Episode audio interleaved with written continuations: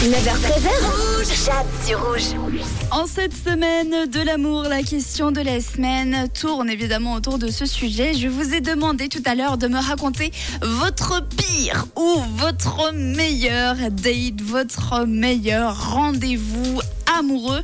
Et vous avez été pas mal à me répondre. Je vous, décou- je vous propose de découvrir l'histoire de Philippe.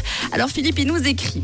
À l'époque, j'étais étudiant au gymnase et avec une fille que j'ai rencontrée il y a quelques mois, eh bien, je m'entendais très bien avec elle et on a été invité à l'anniversaire d'une amie en commun. Étant donné qu'on se plaisait mutuellement, on décide d'y aller ensemble.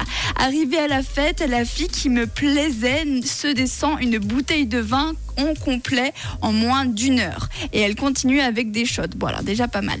Elle commence très vite à devenir insupportable et embête tout le monde, y compris moi. Je suis dégoûtée car j'avais un réel coup de cœur pour cette fille, on te comprend.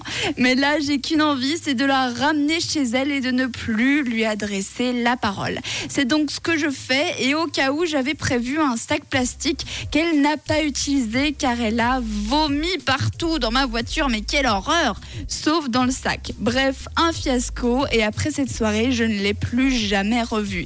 Bah, Déjà, merci beaucoup Philippe pour ton témoignage et en effet, ça c'est vraiment un date bien, bien pourri. Vous pouvez continuer à me raconter vos déboires euh, amoureux, c'est la question de la semaine et ça revient évidemment dès demain.